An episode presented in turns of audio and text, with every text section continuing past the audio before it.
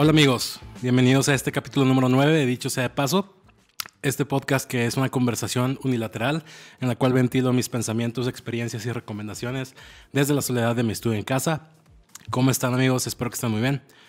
Eh, si se fijan pueden ver que hay mucha luz en este momento, hay un cambio de iluminación, ya que el día de hoy tengo una reunión aquí en la casa y uno de los asistentes quiere llegar muy temprano. Saludos a Oscar Gómez, hijo de tu puta madre. Él quiere llegar, llegar temprano. Normalmente yo grabaría esto a las 9 y media, 10. Pero bueno, se está grabando a las 7.50. Y bueno, pues hay una luz. Este pedo, este capítulo va a ser un dolor de huevos para, para editar el color, ¿no? Para gradear el color porque pues generalmente pues ya uso el mismo setting. Siempre grabo de noche, pero bueno, todo sea por la amistad. Y pues vamos a empezar. ¿Cómo han estado? Todo bien. Ya, ahora sí estoy grabando siete días después del lanzamiento del capítulo pasado y eso me hace estar orgulloso, feliz, feliz, feliz, feliz. Y pues tiene que ver también con lo que les había platicado la, la, el, el episodio pasado, en la cual quería volver realidad mis deseos de segundo grado. Entonces, este es uno de ellos. También logré correr cuatro días de la semana. Hoy es viernes, el quinto día no fui a correr por obvias razones. Pero pues está logrando eso de lograr en realidad los, deseos de segundo grado, que es un camino y un paso a la libertad. Pero bueno, vamos a explorar un poquito después en el capítulo, de este capítulo, después en el transcurso, si se ha logrado eso y cómo lo estoy haciendo y tratando de hacer.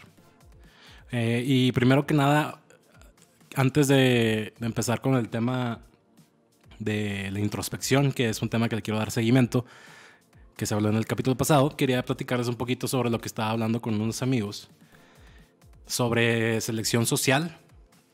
Bueno, más bien se llama, yo lo denominé, nunca lo he escuchado, nunca lo he leído, pero yo lo adjudiqué como segregación social selectiva. Y es un término que me gusta mucho porque lo he visto reflejado en mi vida y en, vida, en la vida de gente de mi círculo social. Y hay segregación social selectiva buena y mala. ¿Y a qué me refiero? Por ejemplo, cuando es buena, yo lo puedo reflejar en mi, en mi círculo social. Me gusta mucho que a través de los años mis amigos se han reducido a una cantidad de personas que estamos como en el mismo canal más o menos, donde las situaciones de toxicidad casi no existen, eh, no requerimos mucho de atención constante ni de de, de, convivencia constante o, algo así como muy exigente, no. Somos personas que cuando nos vemos nos da mucho gusto, pueden pasar tres, cuatro meses, seis meses, un año sin vernos, cuando nos volvemos a ver es como si no hubiera pasado ni una semana, pero nunca hay de por medio ningún reclamo, siempre está con madre, podemos platicar. A veces cuando no tenemos muchas cosas en común por no convivir tanto, pues podemos compartir cosas que en el momento, en el transcurso que no hemos convivido, hemos descubierto a lo mejor cada quien varias cosas nuevas y pues los compartimos, nos recomendamos cosas y pues nos hacemos un update bien chingón. Pero eso ha sido un trabajo de que llega gente, se va gente y, al final de cuentas ahorita mis amigos más cercanos son una fusión extraña de seis, cinco círculos sociales que, que en, algún punto, en algún punto tuve a lo largo de mi vida. Y es bien gracioso porque, bueno, yo me siento súper a gusto Siento que nadie de la gente que frecuento me sobra ni me falta. O sea, los que están tienen que estar y son los que deben de estar. No sé si eso que acabo de decir tiene sentido, pero espero que lo hayan entendido. Y esto también pasa, la segregación social eh, selectiva también pasa de manera mala. Y quiero ver, esto es como una encuesta, por favor, si están viendo esto en YouTube, coméntenme ahí abajo, o si lo están viendo por Spotify, o están viendo un post de Facebook, manden un mensaje, un tweet, lo que sea, quiero que me comenten si han visto la segregación social selectiva mala, que es lo que les voy a platicar a continuación. Yo sí lo he visto y estoy seguro que por lo menos unas tres personas van a saber qué pedo de, lo que estoy hablando. Segregación eh, selectiva mala, no, segregación social selectiva mala, vendría siendo cuando en algún punto de tu vida tuviste un grupito de amigos y siempre había un güey o dos que no se... Pues que sí se hallaban bien y a lo mejor entraban bien en el cotorreo, pero siempre desentonaban en algún punto o en algún nivel, ya sea en vibra, convivencia, toxicidad. Había algo, no sé, inclusive a mí me han tocado, puede ser, me han tocado tóxicos, me han tocado este, posesivos, eh, me, han, tocado amigos celosos, me han tocado amigos ni mitómanos, o sea, por esa racilla que al final de cuentas te das dando cuenta poco a poco que no está chido, no vale la pena y la raza los va segregando. Y ese es mi punto. Tú en tu círculo de amigos vas a encontrar probablemente uno o dos en, una edad a lo mejor más temprana, ¿no? Porque ya cuando creces y ya estás más anciano, ya se hizo ese filtro, ¿no? Pero cuando estás más joven, eh, sí hay como esa racita que, ay, güey, ya viene este vato. Y luego ya luego te vas dando cuenta que no lo invitan y pasan los años y se desafana y se va a otro grupo de personas, con otro grupo social. Y eso va pasando simultáneamente en cinco o seis bolitas. ¿Y a qué me refiero? Tú puedes tener tu bolita más cercana, pero puedes frecuentar otras cinco o seis bolas.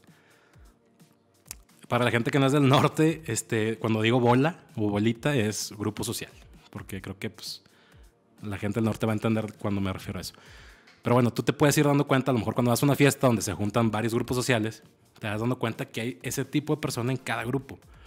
Y es bien gracioso como pasan los años y a la vuelta de 6, 7 años, todos los pequeños, los, eh, las personas segregadas, ya sean una o dos segregadas, de cada grupo social, y les digo, ya, ya sea por este, clasismo, toxicismo, eh, todo ese pedo, ¿no? Mitómanos y todo ese pedo. Es bien gracioso cómo de repente terminan juntos. O sea, es como decir, los que expulsaron en... Por ejemplo, hubo una generación de Masterchef donde todos los que no ganaron terminaron yendo a la generación, se llamaba la generación La Revancha. Entonces, haz de cuenta que es lo mismo. O sea, acá está el grupo social de los güeyes que nunca nadie quiso. Y está bien mamón, está bien mamón, porque entre ellos mismos se retroalimentan sus conductas erróneas, güey, y autodestructivas, ¿sabes? O sea, hubo, hubo, puntos donde socialmente te alejaste de gente porque la gente que ya no, con, con, la que ya no conectabas era porque a lo mejor tomaban un chingo, se drogaban muy de la verga, o eran muy tóxicos y la madre, entonces dices, pues sabes que vete a la verga, yo ya estoy en otro pedo. Entonces esas personas se van quedando solas, pero al mismo tiempo van buscando gente con la cual conectar y van atrayendo a, ese mismo, atrayendo esa misma gente, ese mismo tipo de gente. Y pues está bien mamón, porque luego imagínate, si, si ellos solos no son saludables, imagínate que se rodean de gente que piensa igual y les, les alienta y les alaban sus pendejadas. Se vuelve de la verga. Por favor, compártanme sus historias. Si alguien tiene una historia o alguna persona que, que se le haya venido a la mente mientras decía estas palabras, porque se me hace muy interesante y estoy seguro que, que más de uno de ustedes se puede identificar. Y bueno, les quiero platicar también que vi, vi, Demon Slayer por segunda vez. La, empecé, la volví a empezar, ¿cómo se dice? La empecé a ver otra vez, sí. Y la empecé a ver otra vez porque casi obligo a un amigo a verla y solo bastaron cuatro capítulos que yo lo acompañara para que ya se chingara en dos días 12 capítulos. Entonces ya tenemos una persona con la cual vamos a poder tener un podcast después de que tan verga es Demon Slayer. Bueno, más bien, dos personas. Son dos amigos a los que induje. Fue como por cadenita, pero bueno, pues ahí estamos. Eh, y bueno, antes de, de, terminar con el podcast, que llevo como cinco minutos o algo así, no estoy seguro. Es que tengo prisa. Este cabrón va a llegar en cualquier momento, pero bueno. Quiero eh, compartirles una técnica que se llama 35 preguntas de Proust para el autoconocimiento. Y yo las voy a ir respondiendo las 35 preguntas, pero también quiero que ustedes las vayan respondiendo. Cuando yo lea la pregunta, si quieren le ponen pausa al video o al, podcast en Spotify y piensen en su respuesta y luego yo respondo lo mío y, quieren, si quieren ir comparando y la chingada. Madres, no estoy pronunciando muy bien las palabras, pero bueno. Ah, vamos a empezar con las 35 preguntas de autoconocimiento de Proust. Llevo 15 minutos, espero no se alargue tanto esto. Pues ahora sí quiero que sea un, un, podcast corto porque luego no quiero que este güey timbre se escuche el timbre en la, en la grabación del, del video y del audio. Esperen, dejen, le voy a dar un trago a mi... Ah, miren, ya tenemos patrocinador. Podcast patrocinado por Beefeater. El gin que te pone bien ginebro. Bueno, déjenme le doy un traguito. Ok, continuamos. Vamos a hacer las 30 preguntas de Proust. Principal rasgo de su carácter, o sea, mío. No sé cuál sea el... Mm. ¿Qué será, güey? Son preguntas difíciles, ¿eh? ¿Cuál, ¿Cuál es mi principal rasgo? Que yo considero que es mi principal rasgo. Creo que soy adaptable. es que, por ejemplo, yo pensé también en gracioso. Pero el peor es que suenas como un pendejo. Y aparte, yo a lo mejor, o sea, yo me doy mucha risa. Me pasa mucho que estoy pues, callado, pienso en algo y me empiezo a caer de la risa porque me dio mucha risa lo que pensé. Pero no a todos les, les ha de parecer. Está cabrón esa pregunta porque yo te puedo responder lo que yo creo que es mi principal rasgo, a mi percepción, o lo que creo que en general, objetivamente, es mi principal rasgo. Que creo, digo, sí, obviamente el humor es muy subjetivo, pero creo que también soy una persona muy eh, como adaptable. Eh, soy o sea, me adapto aunque me, resisto al cambio, me caga el cambio muy cabrón. O sea, cuando no tengo opción de cambiar, me, cuesta un poquito de trabajo. Bueno, más bien, cuando sí tengo opción de, cambiar, pero sé que lo mejor es cambiar, está muy difícil para mí. Cuando no hay opción, no hay pedo, porque no hay opción, no tienes que hacer. Pero bueno, ya hay pinche respuesta larga. Pregunta número dos. ¿Qué cualidad aprecias más en un hombre? Madres. La tercera aquí ya lo vi de rojo es. Y en una mujer, o sea, está preguntando primero cuál es la cualidad que aprecio más en un hombre y cuál es cuál aprecio más en una mujer. Mm, en un hombre aprecio. Creo que la capacidad de aceptar comentarios. Eh, cuando confrontas a alguien de una manera agresiva y no por querer joder, sino por querer, querer hacer un punto de lo que estás diciendo es importante. Y cuando dices de una manera fuerte y, no te. Cuando, o sea, a mí me gusta mucho, yo aprecio mucho cuando con una persona le puedo decir algo de una manera directa y de la manera en la que lo quiero comunicar, sin miedo a que esa persona se ofenda.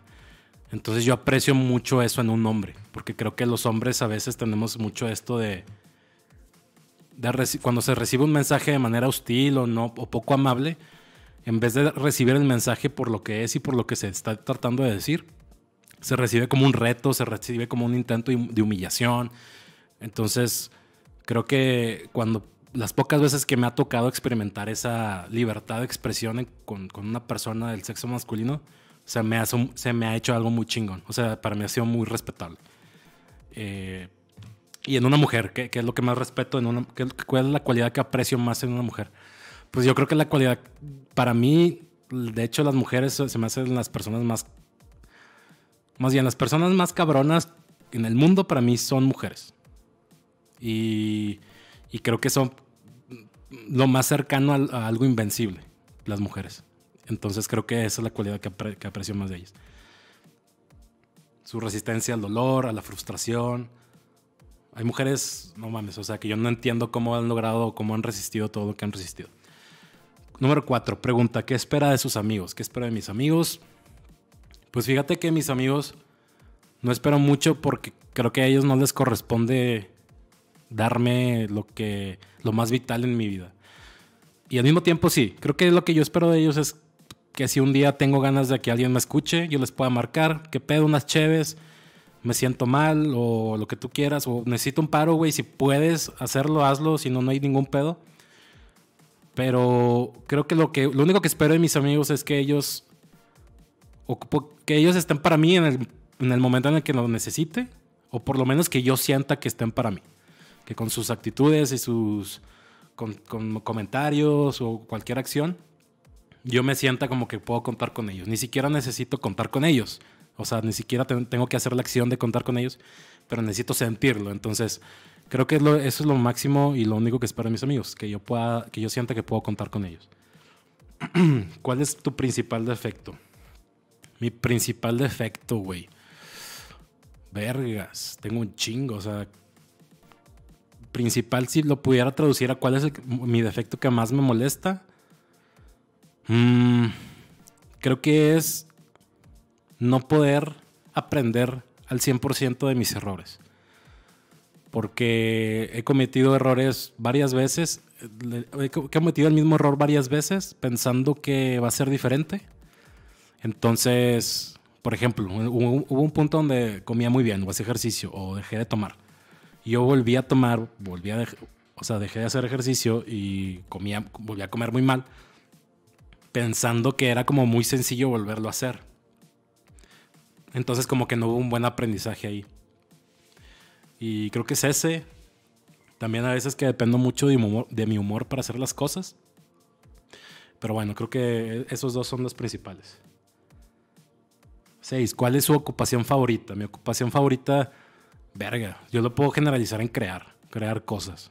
Crear una historia, crear un chiste, crear una canción, crear, hacer una narrativa en un video, editar, hacer una animación, alguna ilustracioncita, cualquier cosa que pueda, que sea materializar algo que está en tu cabeza, bueno, en mi cabeza en este caso se me hace lo más verga del mundo. Este, sí, creo que, creo que es lo que más me gusta. También jugar videojuegos, pero ni, ni el pedo se compara, ni el pedo se compara. Eh, ¿Cuál es su ideal de felicidad? Mi ideal de felicidad. Creo que eh, eh, mi ideal de felicidad es estar conforme con todo lo que te llega a faltar. Creo que nunca vas a estar como lleno de. O sea, nunca vas a estar completo, nunca te vas a sentir completamente satisfecho ni feliz. Entonces creo que el lograr tener los problemas perfectos y adecuados, que tus problemas sean los problemas más vergas para ti, en tu percepción, para mí eso es la, felicidad. Entonces, sí, eso es. Y eso ya de cada quien, ¿no? A mí me mamaría decir, puta madre, se me descargó mi Tesla, güey. Tengo que ir a cargarlo al Fresh Market y necesito como así rentar una grúa. Ah, bueno, pinche problema ultra verga. Mm, ¿Cuál sería su mayor desgracia? Mi mayor desgracia... Mmm, Creo que mi mayor desgracia sería o sea, sería no ser la persona que creo que debo ser. Es que tampoco es, tan grande desgracia. ¿Cuál sea Creo que mi mayor desgracia sería decepcionar a alguien que, de manera fuerte. Yo, yo, yo hacer que alguien pierda la fe en mí y alguien que me importa generalmente la gente que me importa es gente sensata, gente sensible, gente empática. Entonces, si alguien con esas características pierde la fe en mí, o sea, se decepciona a un punto de ya no esperar nada de mí, creo que sería mi más grande desgracia. Mm, ¿Qué le, qué le gustaría hacer? ¿Qué me gustaría hacer? Pues ahorita, pues me gustaría ser una persona más libre. Me gustaría ser una persona un poquito más en control de sí mismo. Y, y me gustaría ser una persona que pues no, no sé, creo que eso, creo que eso. Estoy, creo que estoy en camino de ser quien quiero ser. Creo que voy a buen ritmo, pero bueno, siguiente pregunta. ¿En qué país desea vivir? No, no deseo vivir en otro país que no sea México. Y ahorita menos. ahorita menos. De hecho, ni siquiera sé si desearía vivir en otra ciudad. Tendría que vivir en otra ciudad de las que quiero vivir para saber si sí quiero vivir ahí. Que probablemente es Ensenada o o alguna playa de Oaxaca o algo así. Pero no, según yo no, no, desearía vivir en otro lugar. ¿Cuál es su color, mi color favorito? Mm, no tengo. Eh, eh, va cambiando. A veces es rojo, azul. Y es por, por, cosas. Hay cosas que me gusta tener todo azul. Todo azul, todo azul. Luego, para ciertas cosas, gris. Para ciertas cosas, café. Eh, la flor que más le gusta, vergas. Pinche pregunta rara. Mm, la flor que más me gusta, yo creo que no, no, tengo idea. La florecita del, de la lavanda está con madre, huele chingón. El pájaro que prefiero. Mmm, verga, ¿qué pedo con estas preguntas? ¿Qué pájaro prefiero? Pinche, esto es para un albur cabrón. Eh, se me hace. Me gustan mucho los, los azulejos. Me gustan los azulejos y los. Bueno, también el cóndor está pasado de verga, ¿sabes? Y sí, pues. Pues sí, un, cóndor a la verga. Vamos grande. Eh, ahí va. Siguiente pregunta. Eh, ¿Sus autores favoritos? Pues yo creo que Nietzsche, mm, Matthew Quick y, y este J.D. Salinger. Sus poetas favoritos, vergas. No, pues. No leo tanta poesía así como de literatura. Se me hace que sea de canción. Y pues para mí todo lo que escribe el cabrón de John Mayer es poesía. Pudiera yo catalogarlo así. La neta no, no conozco suficiente de poesía para decir cuál es mi poeta favorito. Pero pues John Mayer es un cabrón. Muy talentoso. Eh, mi héroe de ficción favorito, ay, güey. No sé, Tanjiro. Sí, Tanjiro Kamado. Una heroína, vergas. Heroína. No sé. Mm, pondría yo a Ellie de The Last of Us. Una, probablemente termine siendo una heroína. Eh, su compositor favorito, ay cabrón. Pues fíjate, estoy entre José Madero y John Mayer. Van a mentarme la madre, ya sé. Y al chile me vale pito. Se pueden meter su opinión por el ano. Pero esas dos personas se me hace que transmiten muy bien lo que quieren transmitir. Independientemente de si lo juzgas como calidad o no. Obviamente nadie va a juzgar a John Mayer por calidad. Pero José Madero sí es como. Disculpen el sonido del camión de la basura. A John, digo, a José Madero sí lo van a juzgar, no me importa, pero ese güey sí logra captar un tipo de esencia en las canciones que no, que no cualquiera puede. De hecho, creo que no he, escuchado muchas canciones como las que él escribe. no, en género musical, sino en, transmisión. transmisión de, de vibra, güey. De pinche feeling. Ah, su pintor preferido se me hace que Van Gogh. Eh, su héroe de la vida real. Ay, güey. Tengo dos. Tengo varios. Se me hace que mi héroe de la vida real sería Francis Malman. Mi nombre favorito, Maximiliano. O, Archimiliano, también está en verga, eso lo inventé yo. Es que estábamos hablando un día de cómo, cómo si te llamas Archibaldo, probablemente si, te llamas Archibaldo, tienes que tener una, actitud cabrona y ser verga. Porque si eres un pendejo y te llamas Archibaldo, haz de cuenta que no. Y, si te llamas Maximiliano, está en verga porque tienes nombre señor, pero si estás morro, te pueden decir Max. Entonces, Max es un nombre chido para niño, ser como un niño, un niño cool. Y ya de grande eres don Maximiliano, tú estás cabrón. Entonces, creo que Archimiliano es el nombre perfecto para un archienemigo. Ah. ¿Qué hábito ajeno no soporta? Mm, no soporto cuando la gente sube los pies con tenis a algún sillón o a alguna cama. Me emputa. Se me hace algo de que, güey, ¿dónde ha estado tu puto pie, güey? Vamos a esperar a que estos pendejos se vayan a la basura, ¿no? Bueno, no tienen, no tienen, ya se hizo de noche. Ellos no tienen la culpa, pero bueno, vamos a hacer una pausa. Ahí está ya. Ya hice la pausa, cambié el brillo porque ya se había oscurecido. Eh, sí, ese es el hábito que más me caga, que la gente suba las patas. También me caga cuando la gente erupta bien fuerte sin disimular. Y si, si no es gracioso. O sea, por ejemplo, si no dices, güey, voy a pinches eruptar bien cabrón, soy un pinche dragón. O sea, si lo haces así como, si la tirada es hacer el show o hacerte el graciosito, pues está bien, güey. No lo haces más de una vez. Pero luego hay raza que se está atascando comida y de cheve y de repente sí, pues le sale el pinche gas, el, el, erupto, y no vas de que... O sea, ni siquiera lo soplas. Yo tengo una maña donde hasta, ni siquiera, o sea, si no quiero hacer ruido, no hago ruido eruptando nunca el día a la verga. Y aparte, pues a veces cuando eruptas huele. Es un tema muy desagradable, pero les voy a pasar un life hack. Pero no se los recomiendo. No, bueno, ok, sí, lo voy a decir. de repente erupto y, y, lo dejo en mi boca y lo respiro con mi nariz así. Y luego ya ahí se mezcla con más aire limpio y el olor, si por ejemplo si te estás chingando algo con ajo, pues no quieres tampoco que alguien huela bien cabrón lo que, lo que estás sacando de tu estómago. Entonces lo diluyes con aire limpio. ok, ya, vamos a cambiar de tema porque está muy medio asqueroso, creo. Pero bueno, hay gente que ha visto ese truco que lo hago y se cagan de risa cuando lo hago. Eh, porque me cachan, no es algo que esté diciendo que lo estoy haciendo. X. Eh, una figura histórica, que le ponga mal, que le ponga mal cuerpo, o sea, que me ponga de mal humor. Figura histórica que me ponga de mal humor. Eh, se me hace que Sun Tzu. Eh, un hecho de armas que admire. Eh, ninguno. No todavía. ¿Qué don de la naturaleza desearía poseer? Vergas. Es que lo primero que pensé es volar, pero al chile me da miedo volar. O sea, más bien no me da miedo volar, pero si volara me daría miedo a las alturas. Pero pues al mismo tiempo creo que se me quitarían. Mm.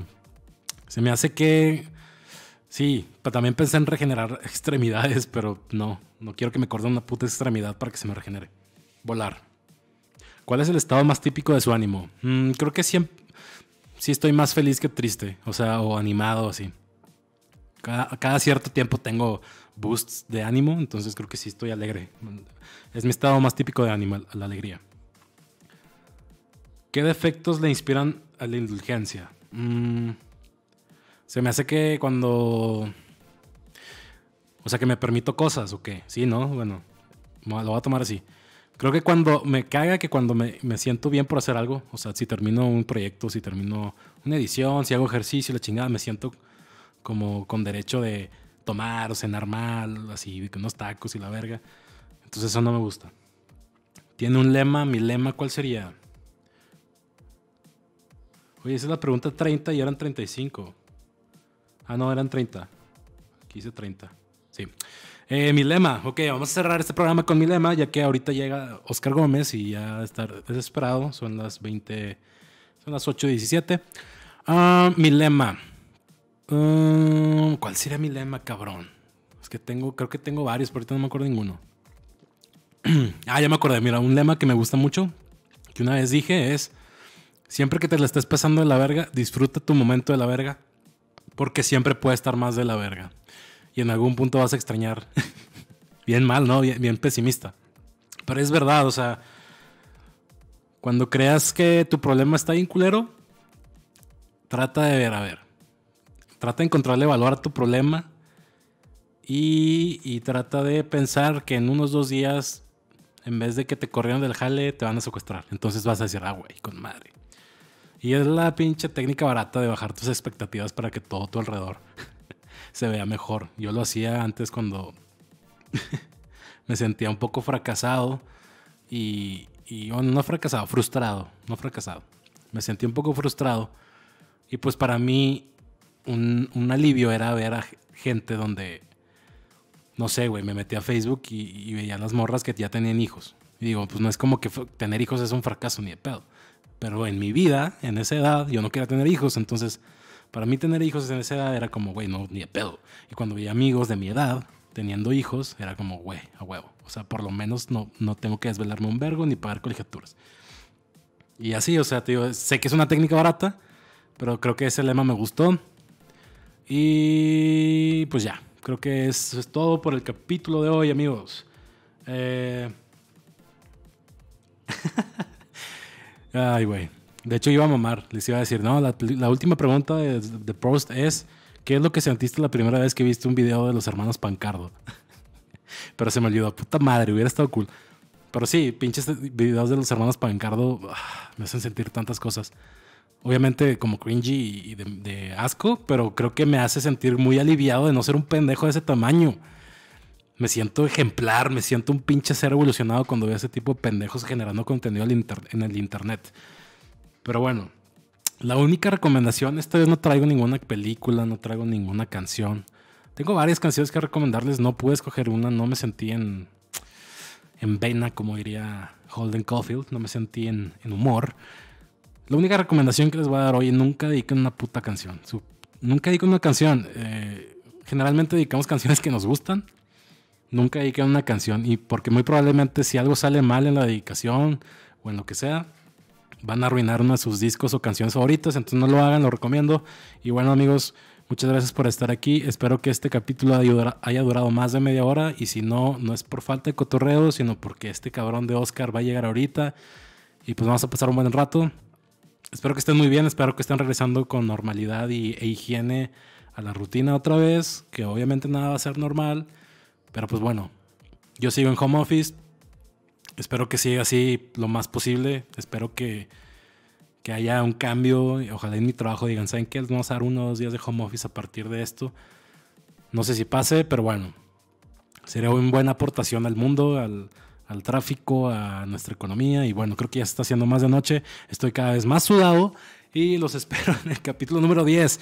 Ya vamos a pasar a los dos dígitos y probablemente salga la próxima semana y ya no quiero romper y sacar cada dos semanas capítulo, va a ser cada semana. Muchas gracias a los que siguen viniendo y por favor compártanme sus opiniones. Si les gusta este pedo, pásenle, este podcast a alguien que pueda gustarle, que le guste escuchar estupideces genéricas que no tienen ningún tema en específico. Pero bueno, saben más o menos ya qué vibra trae este pedo. Y les agradezco mucho, cuídense mucho, nos vemos en el próximo capítulo. Bye.